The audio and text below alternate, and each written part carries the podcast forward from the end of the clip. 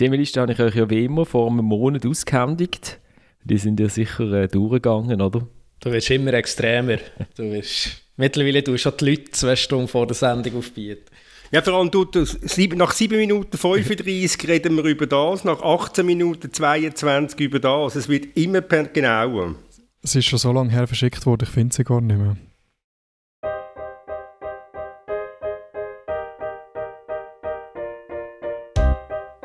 Ein paar Runden sind sicher gespielt von dieser Dings ähm, Nations League.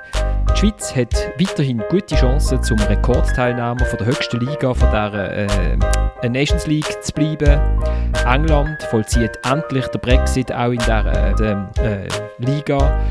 Österreich ist unter dem Nachfolger von Franco Foda praktisch so erfolglos wie der Franco Foda beim FCZ. Und wir fragen uns, was sagt uns das 2 zu 1 von der Schweiz gegen Spanien über die Aussichten von der Nazi an der WM? Was sagt uns die Entlassung von Franco Foda über die Prognosequalitäten von diesem Podcast? Und was sagt uns ein 7-0 über Sarajevo über die Chancen der FCZ-Frauen, sich zum ersten Mal für die Gruppenphase der Champions League zu qualifizieren? Und damit herzlich willkommen zu der dritten Halbzeit, einem Fußball-Podcast von Tamedia. Mein Name ist Florian Ratz und ich habe eine großartige Runde bei mir, wie ich finde. Bei uns ist wieder mal der Fabian Sanchines. Er ist hier als Spezialist für spanischen Sport und darum, Fabian, wird sich der Rafael Nadal vom Rücktritt vom Roger Federer erholen oder tritt er jetzt auch gerade zurück? Äh, ja, das ist schwer zu sagen. Er hat es ja nicht ausgehalten und darum hat er den Lever Cup verlassen und dann hat er noch am äh, Samstagabend noch eine weitere bittere Niederlage müssen erleiden äh, im Fußball. Also von dem her, es sieht nicht gut aus. Dann sitzt in Bern der Dominik Wiemann. Dominik, welcher äh, Aspekt hat dir gefällt, am meisten gefällt in dieser, ich finde, recht mageren Berichterstattung zum Rücktritt von Roger, vom Roger Federer? gute Frage, gute Frage. Es ist schon ziemlich alles abdeckt worden. Aber sie haben doch noch einen Hunger, neuen, oder? Oder noch nicht so seit langem haben sie doch noch Hunger, Familie Feder. Vielleicht hätte ich noch gerne etwas über den gelesen, wie er mit dem Rücktritt vom Herrchen umgeht. Das stimmt, das ist, das ist end, endlich mal eine Geschichte.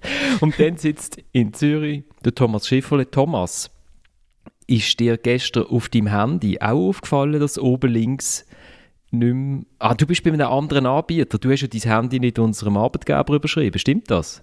Ich bin selbstverständlich äh, Swisscom treu geblieben, aber da ich einen Laptop habe vom Geschäft und dort steckt äh, eine Chipkarte drin vom, äh, von Sunrise, ich weiß nicht, von was was du redest. Ist oben links ist gestanden «Thanks, Roger». Das steht immer noch. Das steht immer noch? Steht immer noch. Nicht, also ich, ich, muss nicht mal auf mein Handy schauen, aber mir wäre es jetzt nicht aufgefallen. Aber. Ja. No, es steht also, immer noch «Thanks, Roger». Thanks, Aber oh, sorry, ja, jetzt sehe ich es gerade. Ja. ja, es ist doch so schön, wenn man dauernd daran erinnert wird. Und dann treibt es einem fast Tränchen in die Augen. Ja, die ganze Zeit, oder? Und damit herzlich willkommen zu unserem Tennis-Podcast. äh, nein, wenn wir, wir schauen auf, auf die Schweizer Nationalmannschaft und auf ihren heroischen 2 zu 1 Sieg in Spanien. Und, und wenn wir ja jetzt gerade unseren Spanien-Korrespondent hier haben, was mir gar nicht aufgefallen ist, ist, ob der Gavi seine Schuhbändel gebunden hat während dem Match und ob er wegen dem so ein bisschen blass geblieben ist. Oder, oder der Thomas hat mir mal gesch geschrieben während dem Matching, so nach 20 Minuten, ob die Spanier wissen, dass es Goal gibt auf dem Platz. Ähm, und ich habe mich das dann auch spontan gefragt. Ich weiß nicht, also ich weiß nicht, ob die Breite in der Spitze ist noch nie so, so breit gesehen wie beim spanischen Angriffsspiel, oder? Oh, es sind jetzt zwei Fragen aufs Mal. Ich weiß gar nicht, wo ich soll anfangen Ja, das ist, ich tue die immer überwältigen. Also ich muss sagen, der Fernseher, als ich den Match geschaut habe, ist ein bisschen weiter weg. Darum habe ich mich auf die Schuhbändel von Gavi nicht ganz so gut können achten ähm, Verlässlicherweise könnte es gut sein, dass sie offen sind. Und ja, tatsächlich ist es so, dass vor allem die erste Halbzeit äh, von Spanien ja doch sehr, sehr äh, blass war. Ähm, sie haben auch jetzt momentan äh, nicht besonders viel soll ich sagen, sagen Durchschlagskraft ähm, bei den drei Stürmern, die es aufgeboten haben oder die gespielt haben von Anfang an. Ähm, von dem her ja die zweite Halbzeit ist besser gewesen. Es hat dann gleich auch noch einen Schweizer Goalie gebraucht. Äh, aber ja, es ist schon, sagen wir mal, auch für spanische Verhältnisse, wo ja nicht immer gerade der, sagen wir, den Ball für wartet und der allerdirekteste Weg zum Goal suchen, ist es äh, gerade in der ersten Halbzeit ein bisschen, ja, ein bisschen durchzogen gewesen. Du, du weißt, ich, auf was ich raus will. Oder haben, Dominik, haben, haben die Schweizer die Spanier einfach in die Räume gedrängt, wo sie keine, keine Goalchancen hatten? Oder ist, äh, also sind die Schweizer so gut gewesen, defensiv? Oder sind Spanier so ideenlos gewesen, oder kann man es halt einfach nicht wissen? Also ich glaube, es war beides. Gewesen. Also ich meine, die Schweizer haben sicher ihre Lehre äh, daraus gezogen aus dem ersten Spiel gegen Spanien im Sommer. Ähm, ich meine, das auch so hat die Aufgabe gefasst, ähm, was ihm auch wirklich gut gelungen ist, in, in der ersten Halbzeit ähm, die Bewegungsräume und die Wirkungsräume von Busquets ähm, einzudämmen. Und daraus heraus, ich meine, ja, der äh, Fabian hat es ein bisschen angetönt, ich sehe es ähnlich. Also Spanien fällt ja ganz vorin, also der Asensio macht es hervorragend beim, beim Ausgleich, oder? Aber sonst, denke ich haben sie halt schon Spiele drin, ja, wo halt vielleicht auch nicht äh, eine Mannschaft, die defensiv sehr solid steht, einfach gerade äh, mit der Einzelaktion können, äh, aufbrechen. Ich meine, Sarabia ist ein guter Kicker, aber ähm, ja, also von dem müssen die Schweizer sie nicht müssen richtig Angst haben. Äh, Ferran Torres äh, geht ein bisschen in die gleiche Richtung, meiner Meinung nach. Und ähm, ja, für mich war es beides. Gewesen. Also wirklich gute Schweizer und halt auch Spanien mit gewissen Mängeln. Thomas, jetzt ähm, die Engländer äh, lösen, glaube ich, den Verband auf. Die Deutschen überlegen sich, ob sie überhaupt an die WM reisen Der Spanier ist äh, jetzt äh, total deprimiert. Also der Weg zum Titel für die Schweiz äh, scheint weit offen zu sein, oder? Also jetzt an der WM. Die Nations League lenkt ja knapp nicht mehr, aber... Also die Franzosen sind ja nicht gerade speziell im Höch, kann man glaube auch noch festhalten. Ähm, allerdings gibt es glaube noch zwei Mannschaften, die aus Südamerika kommen und Argentinien und Brasilien heißen, wo ich würde sagen, wenn ich jetzt die schaue, wie die Verfassung, die im Moment sind, wenn ich sehe Brasilianer, wie die alles kurz und klein schiessen seit etwa anderthalb Jahren. Und wenn ich schaue, wie viel, wie viel, was Brasilianer im Sturm für ein Angebot haben, dann würde ich jetzt mal noch ganz leicht vorsichtig sein mit dem äh, Ausrufen von der Schweiz als neuer Weltmeister. Aber wie haben dir die Schweizer gefallen? Du hast ja darüber berichten. Ich durfte darüber berichten. Nein, ich habe nur tickert, ich habe sie ja nicht gesehen, shooten, ich habe ja tickert. aber etwa zum 350. Mal. Ähm, nein, sie hat, was, was, mir, was mir gefallen hat an ihnen ist, sie haben sehr, sehr diszipliniert gespielt. Sie haben, ich sage jetzt vielleicht ein bisschen böse, das gemacht, was sie können. Und ähm, sie haben auf ihre Chancen gewartet. Die sind nicht wahnsinnig oft gekommen, aber die haben, sie, sie haben auf die gewartet. Sie haben sie gesucht auch. Und sie haben sie halt zwei, dreimal wirklich gefunden. Ähm, das ist sehr ein, ja, ich sage nochmal, sehr ein solider, sehr ein solider Auftritt gewesen, der bestätigt hat, ähm, was in dieser Mannschaft steckt, wenn, wenn wie der Murat Yakin einmal sagt, alle an Bord sind.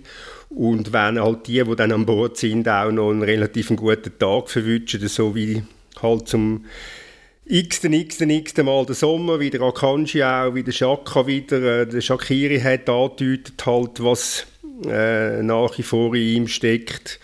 Und wenn wir jetzt noch einen Stürmer hätten, so einen richtig klassischen Neuner, der halbwegs mal ein Goal garantieren würde, dann sähe es noch ein bisschen besser aus. Also es ist jedenfalls, muss man sagen, es ist ein, eine, eine deutliche, deutliche Leistungssteigerung gegenüber von, dem, von den Leistungen im, was sind das, die ersten vier in dem Jahr, England, Kosovo, äh, Tschechien und vor allem dann auch Portugal auswärts. Also der Weg, der Weg stimmt. Also man hat auch gedacht, also dieser Mannschaft war schon die Anmerkung, ähm, ja, dass jetzt das grosse Ziel WM vor Augen hat, oder? Also ich meine, eben, es hat eine sehr, sehr solidarische Leistung gebraucht. Ich meine, Nations League holt eigentlich grundsätzlich niemand von der Socke, aber da hat man gemerkt, die Mannschaft hat jetzt das grosse Ziel vor den Augen, da ist sich jetzt keiner mehr schade, sich wirklich in den Dienst der Mannschaft zu stellen. Man war sehr diszipliniert gewesen. Und der Bielsa, ich meine, das, das, hat ja, das hat die Schweiz schon seit Jahren bewiesen, dass, wenn, sie das auf den Platz bringt, auch die Einstellung, dann ist einfach eine schwer geschlagene Mannschaft. Das ist ein schwieriger Gegner auch für, für absolute Top-Mannschaften.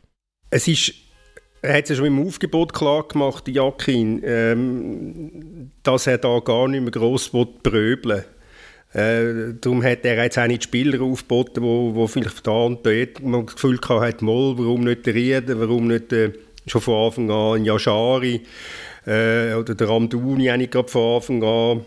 Ähm, er, er, er will sich auf das verlassen, was er kennt. Er will auf die Spieler setzen, wo er weiß, dass die äh, einigermaßen harmonieren.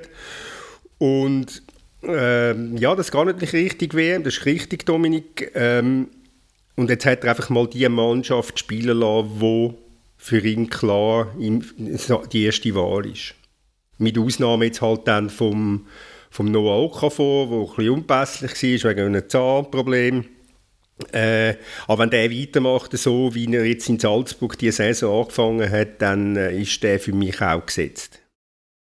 Ja, wenn wir, wenn wir einfach mal der Reihe nach von hinten führen gehen. Also im, im Goal, äh, dunkt mir, ist wahrscheinlich das grösste Problem, oder? Wen soll man da reinsetzen? Wenn der Sommer nicht spielt, ja. Also vielleicht noch, vielleicht noch ein Shoutout an äh, Jonas Omlin, der es geschafft hat, äh, mit 0 Sekunden Einsatzzeit sich sperren zu lassen für das Spiel gegen Tschechien. Ähm, also ich muss wirklich sagen, ich weiß nicht, was er vorhat äh, in dieser Woche, aber ähm, das, ist, doch auch, ist doch auch eine Leistung. Nein, Jan Sommer ist, wir haben es ja schon letzte Sendung gesagt, und jetzt hat er es einfach wieder bewiesen. Ist einfach toll, Fabian, du als Goalie, oder? Und du als nicht, auch nicht als riesiger Goalie, sag ich jetzt mal. Du musst, du musst ja eigentlich die doppelt äh, identifizieren mit dem, mit dem Jan Sommer, habe ich das Gefühl. immer, immer schon, Anfang, schon von Anfang an, als ich äh, damals äh, wegen äh, zu kleiner Körpergröße rausgerührt worden bin, dann haben wir schon gewusst, dass der Sommer äh, relativ, äh, relativ grosses Talent ist. Äh, ist äh, ich glaube, jedem internationalen Turnier er der beste Goalie äh. Ich weiß noch, der Peter Knebel, der damals für Basel Ausbildungschef war, der hat immer von ihm geschwärmt. Und ja, also er zeigt es er bis jetzt. Er ist einfach wirklich ein überragender Goalie. Ähm, auf der Linie äh, meist gegen mit dem Fuß. Also es ist, äh, ähm, wir haben schon das Glück mit, äh, mit so einem Goalie wie dem. Wobei, also ich finde, also absolut, ich bin, bei dieser Meinung, aber äh, also immer neuerdings, das ist auch ein bisschen zur Mode geworden in der Schweiz. Also, man tut ja fast nach jedem Match, zumindest wenn man noch zu Null spielt, dann, dann lässt man den Sommer jetzt wirklich Himmel auf. Und also, der beste Sommer hat es jetzt auch nicht gebraucht gegen die Spanier. Also die paar Alten, die er hatte, die kann man von ihm erwarten. Wenn er sie, dann, wenn er sie nicht haltet, dann würde man jetzt davor reden, dass er einen Goalie-Fehler gemacht hat. Aber klar, er ist, er ist ein super Goalie. Er ist auch von Anfang bis zum Schluss souverän, äh, macht keinen Fehler, ist sicher eben mit den Füßen auch gut. Also es ist, äh, aber du merkst, ähm, Florian, aus, äh, aus, äh, aus Bern kommen schon die ersten Sagi-Versuche, damit man den Fumballmoos allenfalls könnte reindrücken könnte. ich kann es gerade sagen. Ich habe eigentlich erwartet, dass der Dominik sagt, also Sommer ist schon gut. Aber ich meine, hätten wir mal, hätten wir mal den Dave drin, dann, dann wird es nochmal ganz ja, anders. Er ist jetzt zumindest nachnominiert worden, also der Fumballmoos. Eben, dank Jonas zum Dank, oder? Ja, läuft der, ja, läuft der Jan Sommer nicht komplett falsch bei dem hervorragenden Pass von Renato Steffen auf der entfernten Pfosten zum Beispiel, oder? Das wird ja viel zu wenig thematisiert. Er hat noch den Ball am Goal vorbeigeschaut dann nachher. ja gut, aber also man muss sagen, der Renato Steffen, ich wenig gelernter Verteidiger, weiß Rückpass neben das Goal. Oder? Also wir haben das, ist das heute noch so, Fabian, überhaupt im modernen Spiel? Oder zählt das nicht mehr? Bei uns, uns haben das immer einprügelt. Der, der, Rückpass muss neben das Goal kommen, weil der Goalie hat damals noch so schlecht geschüttet, dass man immer damit rechnen dass er über einen Ball schlägt und dann reinholpert ich glaube, das wird tatsächlich ab und zu noch gesagt, auch wenn ich es schon lange nicht mehr so, äh, sagen wir, so oft gehört habe wie, wie früher. Das, ich glaube, ja, früher, äh, heute kann man schon ein bisschen besser shooten als Goalie, als noch zu meinen Zeiten. Dann haben wir hinten haben wir die Abwehr und der, der ähm, Leute gibt, die lieber mit einer Dreierabwehr wieder shooten, oder Dominik? Äh, wird sich jetzt das nicht mehr ändern, oder? Es wird, es wird bei dieser Viererkette bleiben und dann haben wir Wittmer, Elvedi, Akanji und äh, Rodriguez. Und das wird einfach so bleiben. Und Rodriguez wird wahrscheinlich auch noch, spielt sein 100. Spiel oder am Dienstag, Thomas, ist das richtig? Das ist richtig, ja. Und es werden wahrscheinlich noch ein paar dazukommen. Er wird er 200 noch spielen? Weil es hat nicht wahnsinnige Konkurrenz auf dieser Position, muss man sagen. Wie haben dir denn den Renato Steffen gefunden als Linksverteidiger, Dominik? Ich habe ihn gar nicht so schlecht gefunden, den Umständen entsprechend. Also, äh, ich habe jetzt natürlich auch ein bisschen das Steffen-Bashing äh, wahrgenommen. Ähm, ich, ich finde es ein bisschen äh, verfehlt. Ich meine, es ist schon, schon wirklich eine schwierige Aufgabe, äh, gegen Spanien reinkommen, zu Pause, auf einer Position, die er zwar auch schon gespielt hat, ähm, sonst die Jacke noch nicht dort aufgestellt, aber wo er eigentlich grundsätzlich, äh, er ist auf der linken Seite deutlich offensiver, äh, für eine offensivere Position daheim. Und ich finde, äh, ja, ich meine, er hat zwei Wacken drin gehabt. Ähm, er ist jetzt sicher auch nicht die erste Wahl, gerade gegen, gegen super Gegner. Aber ich meine, gerade gegen kleinere Mannschaften, ich meine, die Jacki nicht bewiesen, dass er an seiner Viererkette festhalten will, aber der, gegen kleinere Mannschaften, das wird nicht in der nächsten Zeit der Fall sein, äh, sehe ich durchaus mal als Alternative auf dieser Position. Ja, weniger, weniger ehrlich gesagt. Also es ist, äh, eben, die Spanier sind in der zweiten Halbzeit generell ein besser gewesen, vielleicht hat ihnen das auch nicht geholfen, vielleicht sind sie aber auch besser gewesen äh, oder gefährlicher gewesen äh, wegen dem, das ist immer schwierig zu sagen, aber ich hätte jetzt wahrscheinlich schon das Gefühl, dass wir, auch wenn wir in der Schweiz gerade extrem gesegnet sind mit äh, ganz, ganz vielen Linksverteidigern, äh, gibt es wahrscheinlich schon ein, zwei verlässlichere Wahlen, hätte ich jetzt gesagt. Also der, der Steffen hat einmal beim FCB hat den Raphael Vicky als Linksverteidiger gebracht, aber das ist, das ist so mit Dreierabwehr gesehen und da hat er also eher so die, die Guerrero-Position vom FCZ von der letzten Saison gehabt. Und das habe ich noch recht spannend gefunden. Ich finde, er hat dort ein paar recht gute Matches gemacht für den FCB. Und dort ist ja noch so ein bisschen die Frage, schafft es jemals ins Ausland? Und ich habe gewusst, dass zum Beispiel Freiburg irgendwie jahrelang immer wieder beobachtet hat und immer gesagt, ah, aber am Schluss längt es dann halt doch nicht, weil irgendwie zu wenig Output vorne. Und da habe ich mal ein längeres Gespräch mit ihm gehabt und er hat gesagt, ja, vielleicht wäre doch das etwas. Also, weil dort hat er, er gefunden, hat er wirklich eigentlich gute Match gemacht und hat sein Speed können einsetzen aber er war nicht so überzeugt. Gewesen. Und ich weiß der Vicky hat auch länger mit ihm geredet und hat auch gemerkt, dass, dass der Steffen selber zweifelt so dran, ähm, ob er dann genug, genug Pfupf hat, um vorne noch irgendwie entscheidende Sachen zu machen. Thomas, wir sind ja vor die lange Liste von den Linksverteidiger durchgegangen, von den letzten 100 Jahren. Wir sind auf drei Namen gekommen, oder? Ja, wir haben natürlich noch zwei vergessen. Okay. Ähm, also das, tu doch mal die, die, noch die nennen, wo wir drauf gekommen sind, weil unsere Hörerinnen sind ja komischerweise an der Fußballsitzung nicht dabei Nicht dabei, dann können wir das nächste Mal ein Dings machen, eine Audiodatei. Nein, Quentin Magne Rodriguez. Auf die ja. drei sind wir gekommen. Und er hat in der Zwischenzeit mal noch, ist ja klar, der Speicher, der Christoph Speicher, der heutige Berner, was ist, Guru, Sportchef, Verwaltungsrat. Guru ist noch schön, IB-Guru. Ich glaube, glaub, es steht so im, im, äh, im Organigramm. genau. Ähm, und später einmal im Lebenslauf. Nein, der, er war ja dann Verteidiger an der EM 04. Äh, der Ziegler ist dann noch zwischen, nach dem Manje gekommen vor dem, vor dem Rodriguez. Das ist es etwa. Und dann hat es so ein paar Versuche mal noch gegeben mit, ähm, mit Benito, mit Mubanji äh, als Linksverteidiger so in den letzten Jahren. Aber ähm, Rodriguez ist irgendwie einfach, der ist, ähm, ja, den bringst du einfach nicht weg. Den bringst du nicht weg. Und es ist, es ist, ist eigentlich ein spannendes Thema, äh, warum das, das so ist. Und ich habe vorhin mal noch nachgeschaut äh, über Statistik finde ich, wie viele Linksfüße das es gibt auf dieser Welt. Und Statistiken gehen davon aus, dass es ich habe nur einmal jetzt Schnelle gefunden, dass es 15% Linkshänder gibt. Und man, man sagt auch, die, die Linkshänder sind, sind mehrheitlich dann auch, auch Linksfüßer. Also gehen wir wahrscheinlich von einem ähnlichen Prozentsatz aus, dass es 15% Linksfüßer gibt. Und das ist sicher, das spricht sicher mal für den Rodriguez, dass er äh, dort nicht eine wahnsinnig grosse Konkurrenz hat. Ja, ich meine, auch im, ist im Amateurfußball ist das auch immer so. Also die, die einen linken Fuß haben, die spielen auch schon auf sicher auf der linken Seite. Also alle Eltern, die wollen, dass ihre Kinder Fußballprofi werden, die sollen es von Anfang an, wie beim Nadal ist das doch auch der Fall gewesen, der wäre eigentlich Rechtshänder, spielt aber mit links. Also alle auf äh, linken Fuß trimmen, die, die wollen, dass ihre Kinder Karrierechancen haben. Gestern früher sind Kinder in der Schule, äh, die Linkshänder gezwungen worden, mit rechts zu schreiben, damit, äh, damit die Tinte nicht verschmiert, oder? Das ist bei, bei meinem Vater so gesehen. Der hat rechts geschrieben, war eigentlich Linkshänder. Gewesen. Ich habe noch gefunden, dass im Mittelalter hat man ähm, die Linkshänder noch auf dem Scheiterhaufen verbrennt, weil man das Gefühl hatte, das seien Hexen oder Ketzer.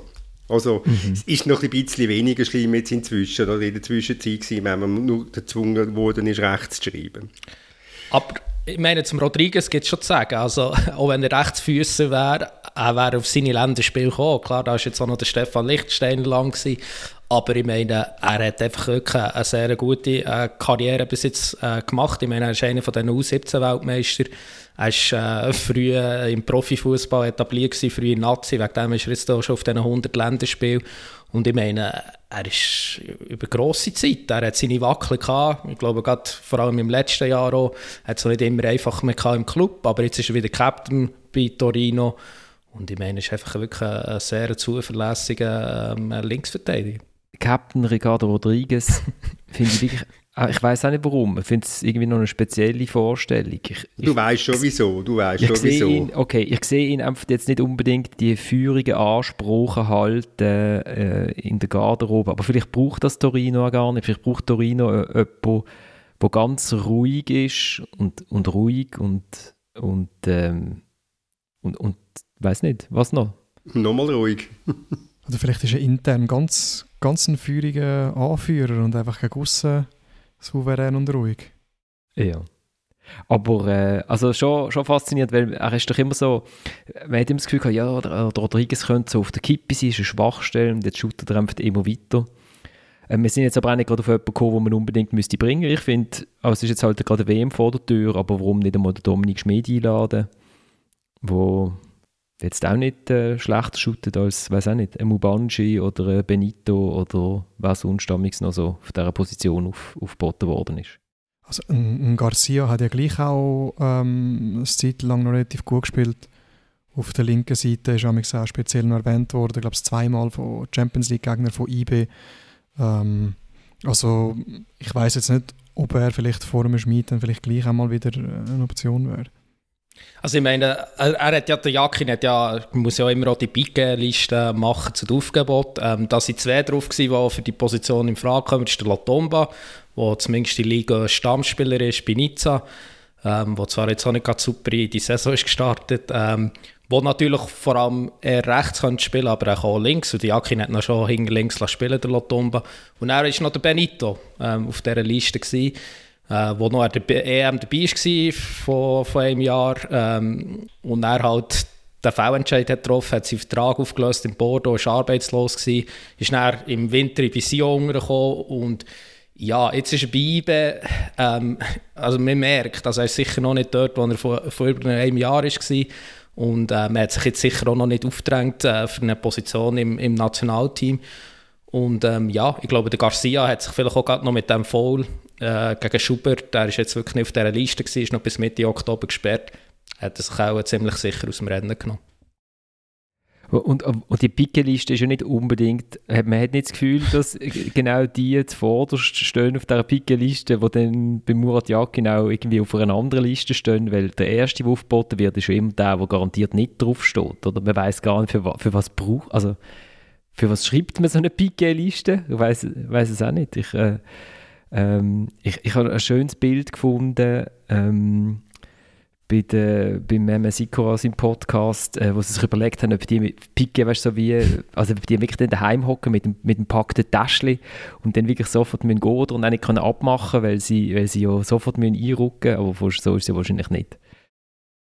Ja, ich meine, du kannst ein bisschen gleichen, das Spiel ein bisschen ein Zeichen geben, Schau, ähm, du bist ziemlich nah dran, du kannst den Club ein bisschen ein Zeichen geben, ich meine, bei IBE, von IBE war einer aufgeboten, der Streiten, aber sie haben auch immerhin noch können sagen, ja, fünf von uns sind aber noch auf der Pickeliste, oder? Also da kannst du zumindest noch so ein bisschen ein Zeichen ausstecken.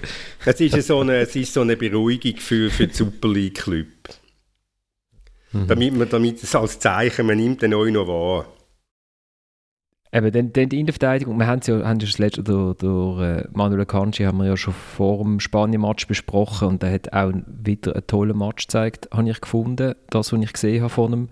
Äh, wirklich einfach auch die Ruhe am Ball, es ist schon unter, unter höchstem Druck, das ist schon sehr, sehr eindrücklich. Also wenn wir das Gefühl gehabt, oder, oder tue ich ihn so, da überhören, Fabian, ich hatte das Gefühl gehabt, er hätte jetzt auch bei Spanien mitschuten Das war jetzt nicht auf so, so weißt, Ruhe, Ballfertigkeit, Spielaufbau ich glaube, da gibt es sehr viele Spanier, die die würden beipflichten weil in Spanien ist man jetzt gar nicht sagen wir, besonders gehypt äh, ab, dem Duo äh, Torres Eric Garcia. Eric Garcia sowieso nicht, der ist gerne ein, sagen wir, ein Ziel. Aber ja, da, also da du, ist ein, ist ein richtig cooler Verteidiger, eben am Ball. Ähm, im Spielaufbau, also aus einem Grund äh, hat der Guardiola wählen und äh, jubelt, gut, Guardiola jubelt gerne seine eigenen Spieler ein bisschen auf, aber äh, jetzt ihn geht speziell. Und was er halt auch sehr gut macht, ist eben das Antizipieren, das gegen Führer verteidigen, ähm, wo, wo auch nicht sehr, sehr viele Spieler so auf dem Niveau können wie er. Also ich glaube, wenn wir mit dem Akanji haben, die Schweiz einen, einen hervorragenden Innenverteidiger, ja. Der ist sicher gesetzt. Stichwort gegen Führer verteidigen. Das habe ich schon noch eindrücklich gefunden. Der, äh, Nico Elvedi hat ja einmal gegen Führer verteidigt. und, äh, und dann hat man auch gesehen, was, was lang so, oder äh, man, man schaut dem Match so zu, hockt vor dem Fernsehen und, und sieht, der Spanier spielt seinen 22.000. Pass und da ist wieder irgendwie links zum Eckfernchen raus. Und, und dann sieht das alles so normal aus, man muss das auch gar nicht allzu viel machen. Die, die, die anderen spielen sich den Ball einfach eh so hin und her zu, man steht einfach in der Mitte kompakt. Aber in dem Moment, wo der Elvedi rausgegangen ist, hat man mal gesehen, wa, was eigentlich passiert, wenn, wenn sich jemand falsch bewegt, oder? Also, dass das schon, ähm, äh, auch, wenn man jetzt vor dem eigenen Strafraum steht, wie viel Konzentration das, das eigentlich braucht, und dann ist sie ja sofort zusammengebrochen. Also das habe ich irgendwie einen total spannenden Moment. Nicht, weil es ein Goal gegeben hat, aber einfach so, weil du siehst, eine falsche Bewegung, einer äh, konzentriert sich nicht richtig und die anderen wissen nicht genau. Und, und man muss jetzt auch sagen, Sherdan Shakir ist gelobt worden von Murat Yakin für seine defensive Arbeit. In dieser Situation ist er jetzt nicht sehr defensiv gestanden äh, relativ weit vorne. Und das habe ich, hab ich einfach so als Zeichen, ja, das ist im Fall auch schon auch Arbeit, oder? Wenn man einfach dort seine Reihe stellt und schaut, dass, dass der Gegner keine Räume findet. Shakir ist eben davon ausgegangen, dass der Elvedi sich nicht so in die Falle locken lässt. Darum hat er gedacht, es passiert eh nichts. Er war bereit zum Konter, oder? Er war bereit für den Konter, genau. ja, das war jetzt der einzige gravierende Fehler, den die Schweizer gemacht haben. Das ist es so. Und ja, es ist bezeichnend, dass halt der dann gerade bestraft wird, aber es ist ja auch ähm, ein gutes, wie soll ich sagen, ein gutes Lehrbeispiel, was eben passiert, wenn du nicht konzentriert bleibst gegen eine Mannschaft von dieser Qualität. Oder? Und vielleicht wäre, aus spanischer Sicht würde es sich vielleicht halt auch einmal lohnen, äh, mehr versuchen, in die Tiefe zu spielen, schneller zu spielen, wieder äh, 37'000 Mal quer. Ich meine, ich mag die Mannschaft nicht, ich mag dieser Mannschaft nicht zuschauen, muss ich wirklich sagen. Also das ist, wenn ich Spanien schaue, dann schaue ich es, weil ich muss, aber nicht, weil ich, weil ich will. Ähm, also jetzt gerade wegen dem Goal, vielleicht ist das gerade sogar noch ein... Ähm äh, ein Beispiel und ein Grund, warum dass der Luis Enrique auch jetzt gleich noch auf den falschen Neuner gesetzt hat. Es ist ja genau das, was er dann ein bisschen generiert, oder? wenn ein Neuner sich gehen lässt und dann die Schwierigkeit für den Verteidiger, gang jetzt raus, der gang nicht raus. Jetzt hat Elviri dort einen, einen, falschen Entscheid getroffen. Ich glaube, das ist ja genau dann so ein bisschen die Idee von dieser ganzen Geschichte. Und jetzt für die Tiefe spielen ist wahrscheinlich auch nicht ganz einfach, wenn der Gegner tief steht, dann hat es nicht mehr so, so viel Tiefe, wo man reinspielen kann. Und es, sind, es ist natürlich, Geschmack, also natürlich Geschmackssache. Fabian, Fabian, die Schweizer ja. stehen nicht immer tief. Auch die stehen nicht immer tief. Und man könnte auch einmal schnell, wenn die Schweizer mal angreifen und den Böllen erobert haben, man könnte vielleicht mal schneller antworten, als die Spanier das machen. Aber sie pressieren einfach gar nicht, weil sie haben, sie haben gar keine Lust zum Pressieren. Sie spielen lieber 27 Mal im eigenen Strafraum hin und her, bevor sie mal zum Strafraum ausgehen. Damit, damit, sie der damit sie der Statistik dann am Schluss ja Minimum 800 Pässe ausgewiesen werden. Das ist natürlich äh, eine gern gemachte Fehlinterpretation vom spanischen Spiel. Also ich glaube, äh, wenn sie können mit zwei Pass vors Goal gehen, dann gehen sie mit zwei Pass vors Goal. Lustigerweise ist der Luis Enrique auch schon äh, dafür mal, ähm, mal leicht kritisiert worden zu Barca-Zeiten, ähm, wo es am Anfang das Resultat noch nicht ganz gestimmt hat. Nachher hat er dann gleich Recht bekommen, dass er zu direkt spielt. Ähm, und ja, also mit dem Spielstil, was sie jetzt haben, haben sie, glaube ich, auch die ein oder andere Folge haben sie, glaube gefeiert. Ein bisschen bessere als vorher mit der Furia Rocha, wo sie einfach den Ball führen und äh, am besten die Stollen auch noch voraus. Ähm, dort haben sie nicht extrem viel gewonnen. Man kann den Fußball gerne haben, man kann ihn nicht so gerne haben, das ist natürlich Geschmackssache. Aber äh, ich, also die Idee ist schon nicht, dass sie lieber 100 Pässe spielen. Das Problem ist halt, wenn der Raum nicht rum ist, dann, äh, dann schwarz der Ball halt einfach, einfach auch nicht führen. Sie haben abgesehen davon vorne nicht extrem viel, was einfach mal den Ball irgendwie reinbringen und dann kann ich nicht hoffen, dass der Marco Asensio das Kopfgoal schießt gegen Akanji. Schau, der Chef-Vordenker vom spanischen Fußball, der hat jetzt auch herausgefunden, dass es nicht so schlecht ist, mal einen richtigen Mittelstürmer wieder zu haben. Und darum hat der Guardiola jetzt den Haaland geholt. Natürlich gibt es nicht so viele Haalands auf dieser Welt oben, das ist mir schon auch klar. Das hat sich selbst bis auf Zürich umgesprochen. Aber es, es, könnte zeigen, was man mit einem richtigen Mittelstürmer eben einmal kann, was man dort kann bewegen und und meine Manchester City spielt immer eine Mannschaft, die extrem tief steht. Aber wenn du so einen Prügel vorne drin hast, dann bewegst du halt einfach viel mehr, als wenn du immer den sogenannten falschen Neuner hast. Und wenn, wenn der Guardiola das macht, dann könnte es ja vielleicht sein, dass das irgendeines Tages wieder auf den spanischen Fußball äh, abfärbt. Also der EM hat äh, Morata relativ viel gespielt und äh, Luis Enrique ist viel dafür kritisiert worden, dass er den Morata spielen lassen hat. Ähm, und ja, es ist jetzt natürlich auch ein Nachteil für Luis Enrique, dass der Haaland, äh, sagen wir, ein bisschen spät eingebürgert worden ist in Spanien und nicht kann für Spanien spielen. Und der Guardiola hat übrigens noch als Abschluss zu dem Thema äh, hat schon ein paar Mal probiert mit Mittelstürmer. Also hier gut hat er müssen behalten damals. Ähm, nachher hat er de, hat es mit dem Ibrahimovic probiert, hat dort nicht so besonders gut funktioniert. Aber ich glaube eher zwischenmenschlich. Ja, ja, auch ja, zwischenmenschlich und wahrscheinlich eben auch ein bisschen sportlich, wie, wie es dann geheißen hat, dass es nicht so ganz passt hat. Ähm, aber im Jahr vorher hat der Guardiola selber gesagt, dass er gerne schon einen Mittelstürmer gehabt hätte. Äh, das heisst, es ist nicht neu, obwohl sie dort auch zwei, drei Mal glaub, die Liga gewonnen haben. Es war vor zwölf Jahren gewesen, und dann zwischenzeitlich hat man eben die falschen neun Jahre erfunden. Eben auch der Guardiola unter anderem. Ja, wegen Messi natürlich, ja. Und wenn du einen Messi hast... Ja, auch das stimmt nicht ganz. Also der, der Laudrup hat schon, schon sehr viel vorher falsche Neun gespielt. Das ist schon nicht jetzt erfunden worden, ist auch wieder aufgekommen. Also ich weiß jetzt gar nicht, wer, wer shootet jetzt für die Schweiz im Sturm? Ist es der Haaland oder der Laudrup? Nein. Ibrahimovic äh, haben wir noch Ibrahimovic, genau. Der, der hat keine Zeit, der muss einen Asterix-Film machen. Äh, äh, nein, aber was ich noch gefunden habe, also du, du, hast ja schon recht, Fabian, also so hoch sind die Schweizer also nicht mehr gestanden, nachdem sie das Goal geschossen haben. Und das habe ich eigentlich noch interessant gefunden. Ich habe das Gefühl gehabt, dass, ähm, dass die Schweizer eigentlich bis zum 1-0 relativ mutig sind. Zeitweise sind jetzt nicht die ganze Zeit vorne ins Pressing gegangen, aber, aber doch immerhin ab und zu. Sie haben auch ein paar hohe Ballgewinne gehabt. Äh, nach dem Goal haben sie dann gefunden, ja, jetzt ist gut. Also, die wollen ja eh den Ball immer haben, dürfen den auch behalten. Und was ich, das klingt ein bisschen komisch, aber was ich jetzt noch spannender gefunden hätte, wenn sie das 2-1 ein bisschen später geschossen hätten. Ich, ich habe das Gefühl, nachdem sie das 1-1 bekommen haben, haben sie wieder ein bisschen haben sie wieder ein bisschen anders gespielt, die Schweizer? Haben sie wieder ein bisschen mehr Interesse gehabt am, am Spiel gegen Führen? Oder ist das einfach meine total euphorische Interpretation vor dem, vor dem Fernsehen, weil ich festgestellt habe, oh, sie haben wieder mal einen Eckball? Aber äh, es spricht für deine stringente Diskussionsleitung, Florian, mhm. dass wir jetzt eigentlich von der Mannschaftsaufstellung von der Schweiz... Nein, ich habe das schnell, ich habe das schnell dazwischen schieben, vor dem Mittelfeld. Ich habe das, habe das so schnell dazwischen schieben. Aber wir sind ja eh, also ich meine, wir sind beim Haaland und beim Laudrup. Immer darum spricht für eine stringente Führung. Und in fünf Minuten waren wir irgendwie noch beim Kräuf gelandet, habe ich das Gefühl gehabt. Aber weiß noch irgendjemand, welche Frage die ich gestellt habe? Nein, haben es die Schweizer tatsächlich geschafft, gegen Spanien sozusagen selber zu bestimmen, ein bisschen, also nicht, zwar nicht den Ball zu haben, aber trotzdem irgendwie zu bestimmen, wo das Spiel stattfindet, einigermaßen? Ja, also ich meine, ist, also ich, ich weiß ja nicht genau, was, also offensichtlich ist es ja wirklich der Plan gewesen, ähm, eben die, die Räume vom äh, Busquets einzuschränken. Ich meine das, also ähm, ich habe auf, Schweizer, auf dem Schweizer äh, Fernseher in dem Match geschaut, ähm, dort hat es der Huckel gerade mal eine Anfangsszene drauf gezeigt, ähm, wie sie eben das Pressing haben wollen steuern, wie sie die Leute haben wollen zustellen. Ich glaube, das, das ist ihnen wirklich äh, äh, gut äh, gelungen. Also ich wüsste jetzt nicht, was der Plan ist, aber ich, ich meine, wenn in Spanien äh, gewinnst und äh, relativ wenig zulässt, also es ist wirklich nicht so gewesen, dass die Spanier eine hundertprozentige Chance nach hundertprozentiger Chance hatten.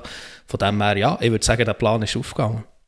Also dann gehen wir doch wieder ins Mittelfeld für Chaka, können wir sehen, Chaka ist Chaka. Remo Freuler ist ist euch irgendeine Szene in Erinnerung geblieben? Irgendwann einmal äh, wird ihm, glaube ich, ein Hemd abpfiffen. Habe ich gedacht, ah, ja, das spielt auch mit. Aber natürlich, das ist in dem, äh, der schiebt links, rechts, rechts, links, vermute ich jetzt einfach mal. Fällt mir halt einfach am Fernsehen nicht auf. Ich habe nicht so einen großen Fernseher, dass, dass man alle die Spieler so gut sieht. Ähm, ja, Ah, irgendwie so ein klassisches Freulerspiel. Wahrscheinlich extrem wertvoll, aber mehr äh, Vollhongs sehen sie einfach nicht, oder? Genau richtig formuliert. Gut, nächste. Klassischer Freuler-Match gewesen. Absolut klassisch. Ähm, das, das, erinnert mich an, äh, Entschuldigung, das erinnert mich, als ich mal in der Mixed Zone war, das war der, der grossartige Match äh, in Lugano gegen Katar, mhm. ähm, wo sie verloren haben dort und dann nachher der, ähm, ist er dann der Freuler in der Mixed Zone angesprochen worden, eben so einfach von ihm in der Nazi, ja, das, das klappt halt einfach nicht so gut, oder dass irgendwie das äh, ähm, äh, zeigt er keine gute Match und dann hat er gefragt, ja, wann habe ich denn nicht gut gespielt? Und der, der die Frage gestellt hat, hat keine Antwort gehabt. Es ist so irgendwie, er fällt weder positiv noch negativ auf irgendwie und es ist also, ähm, ich glaube, es hat schon einen Grund, dass der immer spielt, äh, weil er das einfach eben solid macht, ohne aufzufallen, eben weder positiv noch negativ. Es hat also schon Match gegeben, wo er positiv aufgefallen ist. Das hat es dann also schon, also so ist es dann gleich auch wieder nicht dass er gar nicht würde auffallen Also ich meine, ich mag mich erinnern in Georgien, wo das war für Start von der, ach was ist das EM oder WM-Quali, wo sie gewonnen haben, ähm, hat er hervorragend gespielt, der zweiten Halbzeit sehr gut gespielt. Er hat in Deutschland in der Nations League hat er jedem Vorbehalten sogar Goal geschossen. Also äh, so ist es dann nicht, dass er, nicht, dass er immer so diskret ist jetzt wie am, wie am Samstag. Was haltet ihr eigentlich von seiner Karriereentscheidung, in, äh, in Nottingham in Wald zu stehen? Finde ich absolut, absolut äh, hervorragend. Nein, ist doch logisch. Äh, wenn du sechs Jahre wahrscheinlich oder sechseinhalb im Bergamo bist, dann hast du es möglicherweise auch mal gesehen gehabt. Und dann kommt ein englischer Club, der nicht weiß, wohin mit dem Geld und wedelt mit dem Scheck, dann gehst du wahrscheinlich, nimmst du es einfach an. Ja, ich meine, also es ist die beste Liga der Welt. Also, ich meine, als Fußballer ist das einfach erstrebenswert. Jeder wechselt in die Premier League. Also, wenn man dann auch noch weiss, dass man eine gute Chance hat zu spielen, definitiv auch noch mehr verdient. Also, ich gratuliere jedem zu diesem Wechsel. Und Atalanta geht es auch ganz schlecht, seit er nicht mehr dort ist. Aber die können jetzt Meister werden. Und da ist irgendwie wie viele Punkte hat Nottingham Forest schon geholt? Gleich, gleich viel wie der FCZ, oder sind sie... Also sie haben gar mehr. Noch mehr als der FCZ? ich, will das, ich will das knallhart recherchieren für dich. Äh, Nottingham Forest, man weiß nicht, ist der FCZ von der Premier League oder ist der FC Basel von der Premier League? Sie haben vier Punkte, sie haben vier Punkte. Vier Punkte. Ich meine, vielleicht, das, ah, vielleicht braucht es noch, weniger. Vielleicht braucht es auch ein bisschen Zeit, wenn man irgendwie 25 Spieler verpflichtet. Also, ich meine. Eben das meine ich mit dem FCB von der Premier League. Wenn man Transfers anschaut, die sind sich die, wenn sich die in der Garderobe jetzt wieder sehen nach der Nationalmannschaftspause, weiss die Hälfte wieder nicht mehr wieder anders heisst. Genau, oder? die sie sich wieder vorstellen. Ja, du bist neu. Nein, nein, ich bin schon vorletzte Woche da gewesen. Aha, was ist das? Ah, du bist du der Goalie? Nein, nein, vorne links. Okay. Ähm, Gibrissot hat halt auch einfach mehr gegen. Wobei, hat er denn wirklich einfach Mardecke, hat nicht so Mardecke gespielt? Ich weiß, ich kann mich noch dumpf mögen erinnern, dass vor der Sommerferien dass ich ja das Spiel gesehen habe, Schweiz gegen Spanien in Genf. Ich, und wie dort in der ersten Halbzeit das überhaupt nicht aufgegangen ist ähm, im Zentrum, wo, wo irgendwie der Granit das hat sollen spielen, was der, was der So jetzt, also der Granit Xhaka, was jetzt der Gibril So gespielt hat. Äh, es ist ja nicht voll Manndeckung gesehen, oder sie haben ja schon übergeben. Es ist auch manchmal der Freuler beim Busquets gesehen so. Ja, ich glaube, es war schon so seine Aufgabe gewesen, die er gut gemacht hat. Und wenn er halt ein bisschen weiter weg ist und der Freuler näher ist, dann äh, ist es glaube nicht so, dass der So dann aus 30 Meter Distanz ruft, Remo bleib weg, das wäre meine. Äh, sondern übernimmt der andere. Ich glaube, äh, der Thomas könnte sich mal beim Sohn noch entschuldigen. Ich glaube, an dieser Stelle hat er ihm auch schon Tauglichkeit für das Nationalteam abgesprochen. Ja, und dann? ich will mich gerade entschuldigen. Also Thomas entschuldigt sich nicht, aber vielleicht, sind sich, vielleicht ist sich eine Mehrheit da äh, einig, dass, dass das jetzt schon relativ ein tauglicher Auftritt war, oder? Für das Nationalteam. Äh, was man bei, bei jemandem, der reingekommen ist, irgendwie nicht das Gefühl hatte, ähm, Denis Zakaria, hey, was, was, was, ist das, was ist das gewesen? Also ich, ich meine... Ja, nicht gut, ja. Einfach nichts ist es gewesen, nichts. Und wie wenn er seit Wochen nicht mehr trainiert hätte. Also das ist voll natürlich bei einem Spieler auf, wo, wo, wo so von seiner Dynamik lebt, äh, wie der Zakaria, wenn er also gerade genau das Gegenteil davon ist. Also einfach quasi der Balotelli in der Nazi. Aber das zeigt ja auch einfach, wie wichtig, und das ist einfach, das ist einfach so, wie wichtig erstens Spielpraxis ist und zweitens so Selbstvertrauen, oder? Und ihm mangelt es momentan an beidem. Ähm, ja, und ich glaube, äh, wird er jetzt bei Chelsea äh, die Chance hat zu spielen, äh, so einfach wird es auch nicht. Und ich weiß auch nicht, ob das jetzt gerade in den nächsten Wochen wird passieren, aber wir werden es sehen. Aber der wäre natürlich schon wieder ein anderer Spieler. Und darum habe ich auch nie verstanden bei den Leuten, die zum Beispiel äh, Shakiri für den Wechsel nach Amerika kritisiert. Ich meine, das Wichtigste ist einfach, dass man spielt. Und der ist so wichtiger, äh, der kommt so nicht so darauf an, ob es jetzt in MLS ist oder in Liga. Logischerweise wäre es in Liga ein bisschen besser gewesen, aber es ist dann auch besser, ähm, immer zu spielen in den USA als in Liga immer so 10 Minuten. Und ähm, ja, also beim Zakaria ist offensichtlich, dass es halt also hoffen wir, dass er zum Shooter kommt. Wobei eben, so wie ich ihn jetzt sehe, auf dem Platz umeinander stürchelt, machst, bringst du ihn bei Chelsea nicht in die Premier League rein, oder? Also, hey, Cerdan Shakiri war schon das Stichwort. Gewesen. Ähm, ich habe gefunden, der hat toll geshootet. Kein Widerrede, ja. Kein Widerrede, kein Widerrede. Nein, du hast einfach zwei, drei Szenen gesehen, wo, wo er halt einfach wirklich, ähm, ja, der Pass dort äh, auf den, auf den Embolo, wo dann der Embolo zwar offside ist, aber gleich einfach die, die Geschwindigkeit von dem Pass, das Erfassen von der Situation, oder wo er mal durch vier, durch vier Spanien durchtänzelt, als wäre es nicht da, ist am Schluss der, der, der, der Winkel ein bisschen aber das sind schon Momente, wo einfach die Nazi, die Nazi braucht. Und gerade in dieser Szene, Thomas, wo er eben die vier Spanier ähm, austribbelt, ich meine, ich behaupte jetzt mal, vor ein, zwei Jahren hat er das nicht gemacht, unbedingt. Und mir denkt da... Wieso meinst du? Ja, auf mich wirkt er jetzt wieder ähm, agil. Man merkt, dass er recht viel spielt, dass er wirklich einfach sehr fit ist, dass er sich plötzlich auch wieder zutraut, ähm, wenn man vor sich, wenn er eine Kette ähm, sieht, dass er dort trotzdem probiert, raus, äh, durchzugehen das ist auch etwas, was ich bei ihm immer so frustrierend habe gefunden in den letzten Jahren. Ähm, ich meine, gerade am Anfang von seiner Karriere war er ein Spieler, der sehr gut war im 1 gegen 1. Und irgendwann hat er sich das einfach gar nicht mehr so anfangen zutrauen. Klar, er hat mal da hier einen Zaubertrick gemacht, da irgendetwas Spezielles, aber grundsätzlich ist schon immer eher sein Plan gewesen, ja gut, äh, den Pass oder irgendwie mal wieder ähm, ähm, zurückzulegen. Und mit dem da hat er, hat er jetzt wirklich gute Ansätze gezeigt. Aber weißt, wenn du dich jetzt möchtest erinnern äh, an das Spiel gegen Bulgarien, letzten, ich glaube, das ist nicht falsch sagen, letzten November, das 4-0 in Luzern wo man sich dann die EM, die WM-Teilnahme gesichert hat. Ich meine, das war, das herausragend. Gewesen. Das war genau der Shakiri, aber über, fast über 90 Minuten.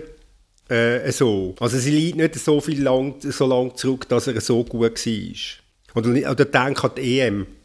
Ja, ja, ja, nein, also ich spreche ihm nicht ab, dass er nicht für die Schweizer Nationalmannschaft äh, wertvoll war. Aber er ist, mir denkt, er ist auf, oft auf eine etwas andere Art äh, wertvoll gewesen. Ähm, aber äh, so eine Szene wie jetzt eben die gegen Spanien, aber vielleicht ist es einfach die Momentaufnahme, aber die, denke ich, die habe ich schon länger nicht mehr gesehen, vor allem auch gegen einen wirklich guten Gegner. Also zwischen Bulgarien und Spanien ist da auch noch ein Unterschied von ihm verlangt man halt natürlich einfach immer mehr als von den anderen, was auch klar ist, weil er ein bisschen, äh, sagen wir, andere Veranlagungen hat, aber er ist ja wirklich der Spieler, das was der Tommy vorher gesagt hat, der einfach die Momente kann bringen kann, die einfach niemand anders kann. Und das ist, das ist so wichtig, dass so ein Spieler auch schon einmal das Unvorhergesehene kann machen. Und das hat er auch in den letzten Jahren hat er immer wieder die Momente gehabt, wenn es nicht gut gelaufen ist, ist natürlich dann ein leichtes Ziel gewesen, äh, von der Kritik, aber er ist, äh, also er ist unglaublich wichtig für das Team.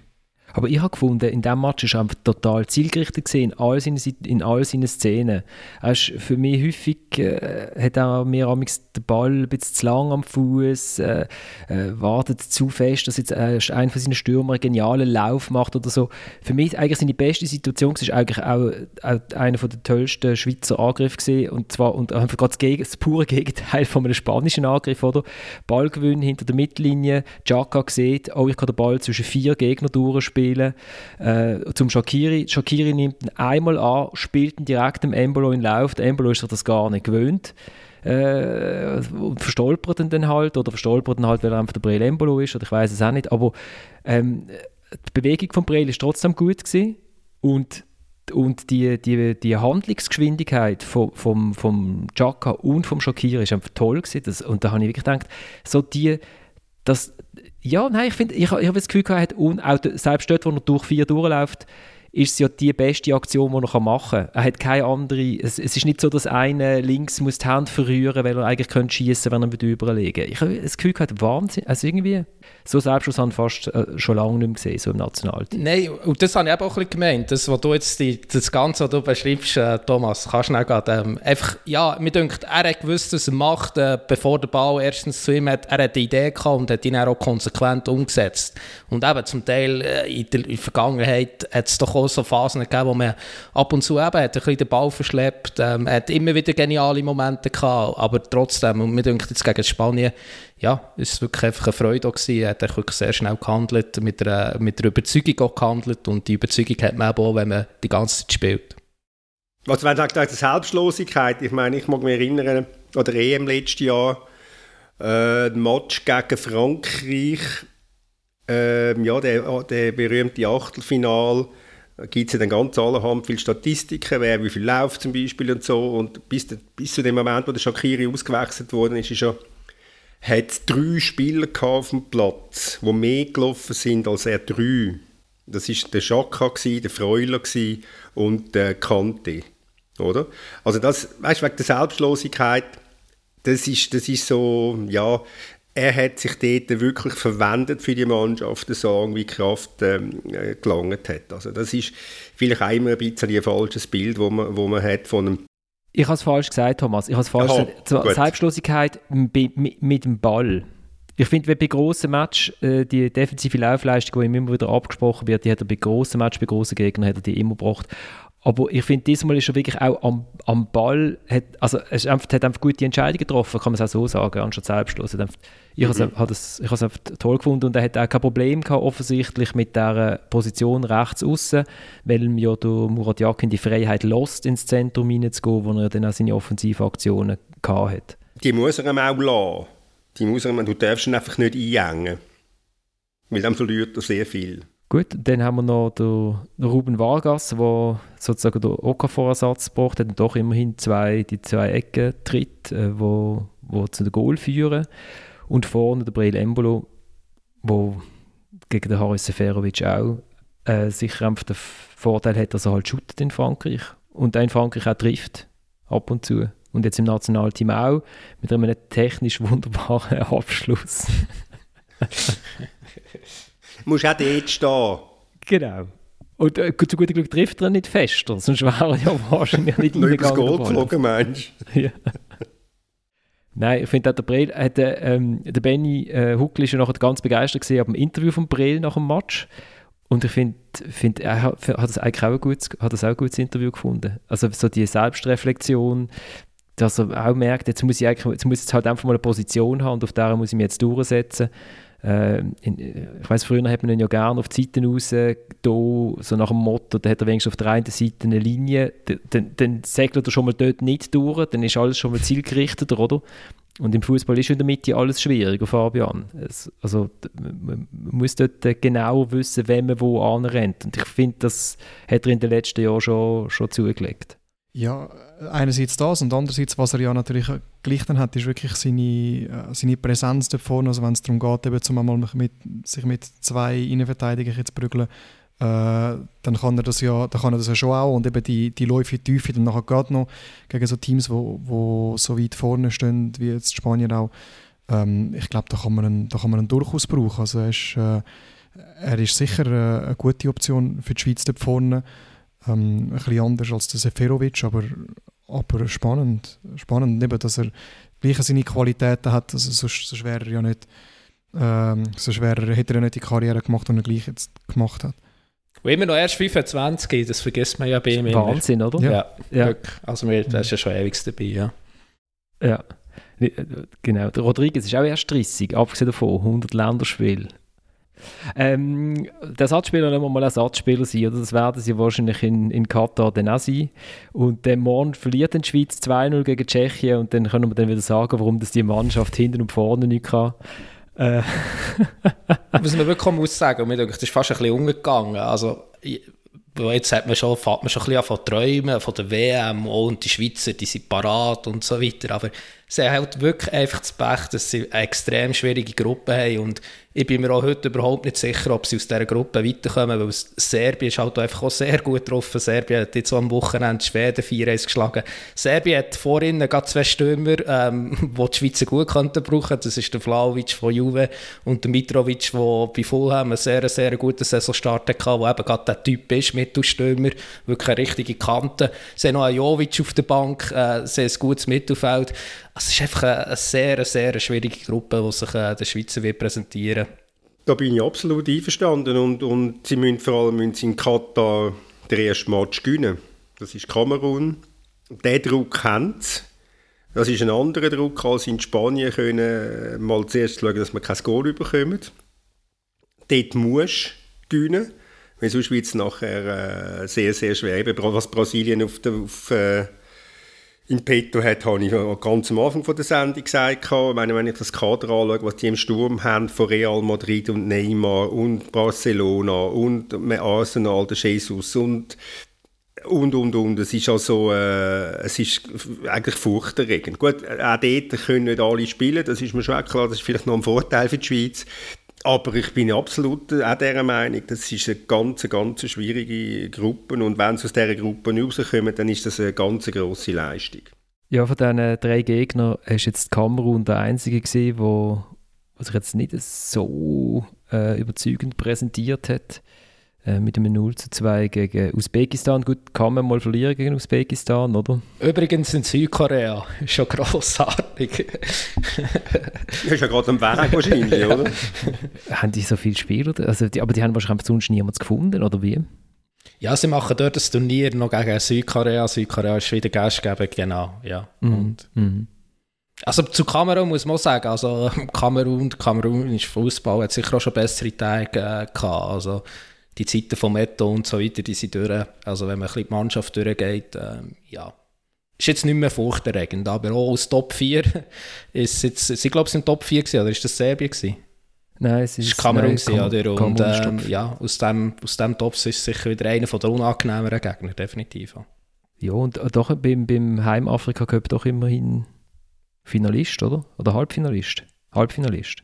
Sind, glaube ich, Dritter geworden, oder nicht? Ja, Halbfinalist, ja, genau. Es sind, glaube ich, einer von diesen sieben Gegnern, die gegen Ägypten im Penalty-Schießen verloren hat oder so. Genau. Und Choupo-Moting fehlt noch im Moment. Wie auch der Bayern, glaube ich. und, und, und dir. und mir. Als, und mir als Interviewpartner und Spanien als Stürmer, oder? Das wär's. Das ist ein Stürmertyp, der Thomas gefällt. Also, der ist noch groß und vorne und den sieht man auch und dann weiß man, da kann man mal den Ball reinschwarten und dann passiert irgendetwas. Ja, jetzt haben wir es doch geschafft, fast eine Stunde über die Schweizer Nationalmannschaft äh, zu reden. Äh, wenn wir noch schnell über den vielleicht ähm, der, der äh, emotionalste äh, Rücktritt von, von der letzten Zeit im Sport schwätzen, nicht der Roger Federer, sondern der Franco Foda, der jetzt doch hat müssen gehen. Ist es ein Rücktritt? Äh, ja. ist er freiwillig gegangen? Man weiß es nicht. Er ist einfach entlassen worden. Er ist entlassen worden. Ja, also der Franco Foda, wir haben, das letzte, wir haben das letzte Mal ja lange darüber geredet, haben das Gefühl gehabt, am Montag zu oben gehen sie es aus, aber sie haben dann doch, viele haben äh, vermutet auf Twitter, wegen unserem Podcast, einfach ähm, um uns ein bisschen, unsere Sendung ein bisschen Zeit zu lassen, zum Riffen, ähm, ist der Franco Foda dann am, am Mittwoch ist gesehen, oder Thomas? Mittwochmorgen, ja. Am Mittwochmorgen entlassen worden. Äh, neue Trainer haben sie noch nicht, aber was der äh, Angelo Canepa äh, gegenüber dem Tagi ausgeschlossen hat, ist, dass er am Wochenende im Derby an der Seitenlinie steht, oder Thomas? Immerhin, immerhin das. Und ich meine, muss bei dieser Trainerentlassung, äh, es ist, es ist wirklich die erste Saison. Und ich mag mich erinnern, muss dem Tilman Pauls da ein Kränzchen winden, wo wir ähm, so einen Vorschau-Podcast gemacht haben, äh, wo der Florian ausnahmsweise mal in der Ferien war. Ähm, ist es so die boulevardmäßige Frage gewesen, wer ist der Trainer, der zuerst entlassen wird. Und Tillmann hat dann aus den Hüften rausgeschossen gesagt, der Foda. Das war sein Favorit. Gewesen. Ja, Kompliment. Liebe Grüße, Tillmann, der heute auch noch nicht mitmachen weil er ist zwar schon aus der Ferien zurück, aber das heisst ja nicht, dass wir schon Foda verschaffen, oder? Muss man zuerst mal die Mails löschen oder irgendwie so etwas. Ja, ähm, der U21-Trainer äh, Golatrella beübt jetzt einmal die Mannschaft, aber vielleicht hat man bis zum Wochenende schon einen Ersatz, aber vielleicht auch nicht. Also er darf noch, Entschuldigung, wenn ich dazwischen gehe, er darf noch die Vorschau-Pressekonferenz bestreiten, der Golatrella. Ah, das stimmt ja vor, also das heisst, er wird am, wird am Wochenende gegen GC auch an der Seite Möglicherweise wieder am Samstag an der Seitenlinie stehen, genau. Und äh, wahrscheinlich ist die Hoffnung ein bisschen äh, beim FCZ, dass es einfach langt, dass der Franco Foda weg ist, damit die Mannschaft wieder mit einem Lächeln auf den Platz geht und einfach mal einen Ball trifft. Dann beim FCZ, Fabian, du bist Angestellter vom FCZ, oder? Richtig, ja. ja. Du darfst trotzdem bei uns schnell darüber schwätzen. FCZ Frauen könnten sich eventuell dann Mittwoch für die Champions League Gruppenphase ähm, qualifizieren. Also sie, sie, müssen aber noch das Hinspielergebnis über die Runde bringen, daheim. Auswärts. Ja, ja, man muss jetzt schauen, dass jetzt nach dem 7-0 auswärts äh, in Sarajevo, dass es jetzt äh, können, äh, im heimischen Schaffhausen ähm, über die Zeit mauern, das Resultat. Ähm, nein, aber jetzt es ist davon auszugehen, dass sich jetzt der FCZ für die Gruppenphase von der Champions League qualifiziert am Mittwoch. Äh, was äh, einerseits sehr, finanziell sehr schön ist. Es gibt ein paar hunderttausend ähm, schon mal Antrittsgagen. Das ist äh, für die Frauen schon sehr, sehr, sehr viel Geld. Das sind 400'000, oder? 400'000 ja, Euro, glaube ich. Ja. 400 oder 450, irgendwie so. Mhm. Es ist, äh, ist auf jeden Fall relativ viel. Ähm, und dann ist die Chance auch groß, dass wir zumindest von den Namen her auf den einen oder anderen gute Gegner können treffen wie Barcelona, Real Madrid, äh, Juve sieht dann so ein bisschen aus, Arsenal, äh, PSG. Also es gibt gute Namen, es sind 16 Teams, die mitmachen, ähm, Vierergruppe, von dem her die Chance ist da relativ groß, dass, dass es da attraktive Spiele gibt zum, zum Schauen, was wirklich ja, was cool ist, jetzt das zweite Mal, wo die Gruppenphase so stattfindet in der Champions League. Vorher ist es einfach im äh, von Anfang bis zum Schluss einfach nur so Turniermodus gewesen, oder K.O.-Format und jetzt gibt es äh, das zweite Mal die Gruppenphase und wieder, was sich die Schweizerinnen qualifizieren dafür. Letzte Saison war es Servet. Ähm, ja, das ist, das ist cool. Also Servet hat ja ähm, hat mitgemacht und ist schon ziemlich abgewatscht worden, oder? Ja, ja, die Quali ist natürlich auch ein so aufgebaut, es gibt den Meisterweg und den Ligaweg. Äh, vor einem Jahr ist Servet Meister geworden und hat darum dann an dem Qualifikationsturnier am ersten eben halt einfach nur andere Meister können haben. Das sind ja tendenziell dann eher schwächere Gegner, wie jetzt das Jahr Zürich. Äh, Zürich hat sicher auch jetzt in den Playoffs nicht unbedingt Lospech gehabt mit Sarajevo. Das ist, glaube ich, vom Koeffizient zumindest der schwächste Gegner, den man können haben Und Servet hat halt dann ja, äh, andere nicht Meister gehabt und die könnten aus der italienischen Liga zum Beispiel sein. Es, sind dann, es ist dann schon relativ oder auch zum Beispiel, also sie haben jetzt nicht Real Madrid gehabt, aber Real Madrid äh, ist auch in dem Liga-Weg drin gewesen. Es ist dann schon schwieriger. Genau, und Arsenal mit der Liavelti muss noch recht bissen. Die haben erst 2-2 die haben 2 gespielt daheim gegen Ajax Amsterdam.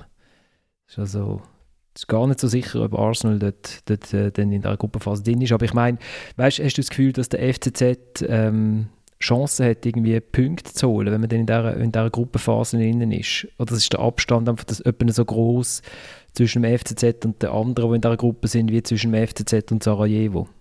Ähm, wahrscheinlich eher das Zweite. Das kommt natürlich ein bisschen aufs Los jetzt drauf an.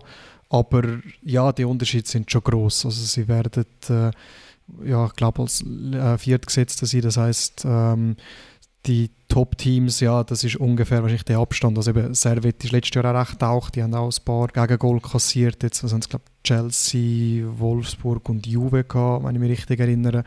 Und das, das ist schon sehr, sehr schwierig. Ich glaube, da geht es vor allem um das Erlebnis. Äh, es wäre schön, wenn vielleicht noch ein Match noch in Zürich könnte stattfinden dass ein, vielleicht noch ein paar Leute könnten kommen. Servet hat dann immerhin, glaube so 12'000 angebracht. Äh, das, das ist äh, eigentlich eine coole Werbung, halt dann auch vor allem auch wieder weil man dann halt einfach dann auch als, als Mädchen am Stadion geht, sieht, dass jetzt da halt eben vielleicht, oder im Fall von Servet ist es dann halt einfach ein, ein Chelsea, ein Juve, wo, wo in das Stadion kommt äh, und das, es ist vor allem das, Punkte holen wird schon sehr, sehr schwierig, das muss man realistisch sehen. Gut, also jetzt warten wir mal ab, ob sie das, ob sie das schaffen in Schaffhausen. Wir sind nicht ganz sicher, warum, das, warum das nicht im letzten Grund shooten, aber ich habe nachher noch Fabian Humm am Telefon, vielleicht kann sie mir das erklären. Und nur schnell, also es ist kein Witz gewesen, dass du beim FCZ angestellt bist. bist ja, also ich bin Assistenztrainer bei der U21 von der Frauen. Genau. Darum äh, bin ich dort angestellt und dann sonst nehme ich mich auch eher ein bisschen, ein bisschen zurück, wenn es um das geht, sagen wir. Aber immerhin damit am Schluss noch der Beweis, dass auch irgendjemand äh, etwas versteht von Fußball, oder?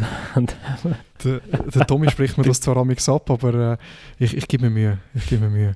Hey, damit sind wir am Ende von unserer Sendung. Ich würde aber noch einen lieben Gruß an Reto rausschicken. Ich habe von ihm heute Morgen ein recht berührendes Mail bekommen, wo er nämlich geschrieben hat, äh, äh dass er eine schwierige Zeit hatte im letzten Jahr und dass völlig überraschenderweise unser Podcast ihm irgendwie ein bisschen dabei geholfen hat, durch die Zeit durchzukommen. Das freut mich extrem.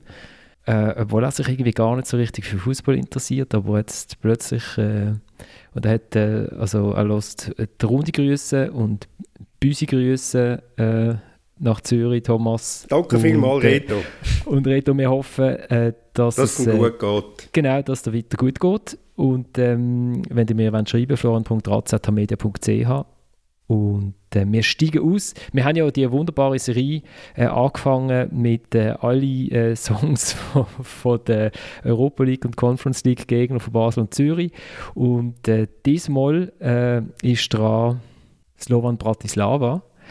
Und, und ich habe ich habe die Hymne, ähm, ich habe die Hymne durch vier Übersetzungsmaschinen laufen und, und die Übersetzung ist jedes Mal so großartig, dass ich euch gerne ein paar Ausschnitte äh, zum Besten geben wenn jemand Slowenisch kann und weiß, was es wirklich soll heißen, äh, schreib, schreibt mir das doch bitte.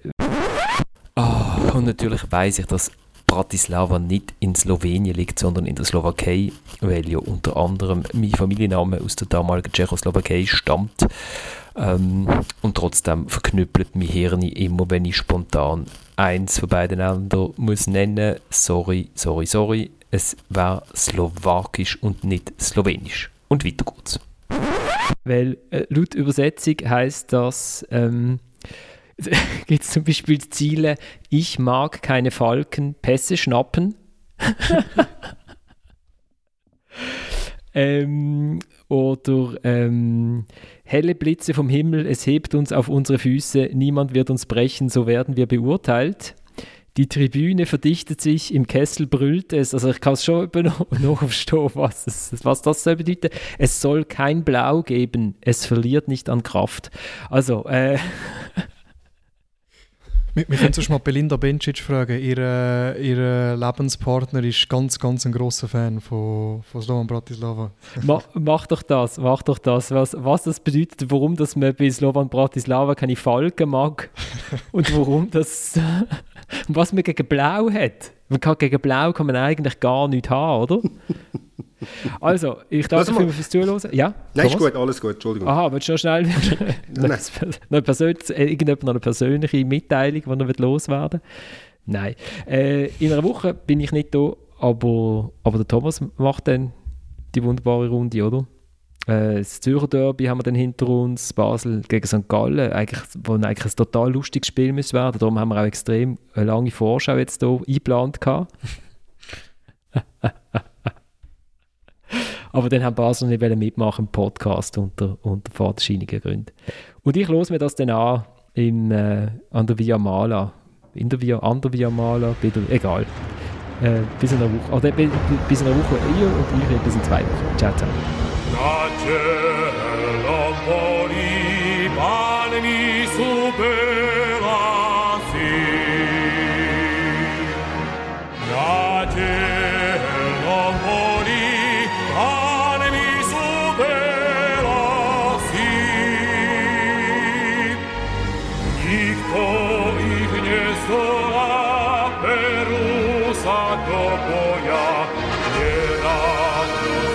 grabie, vita, zata,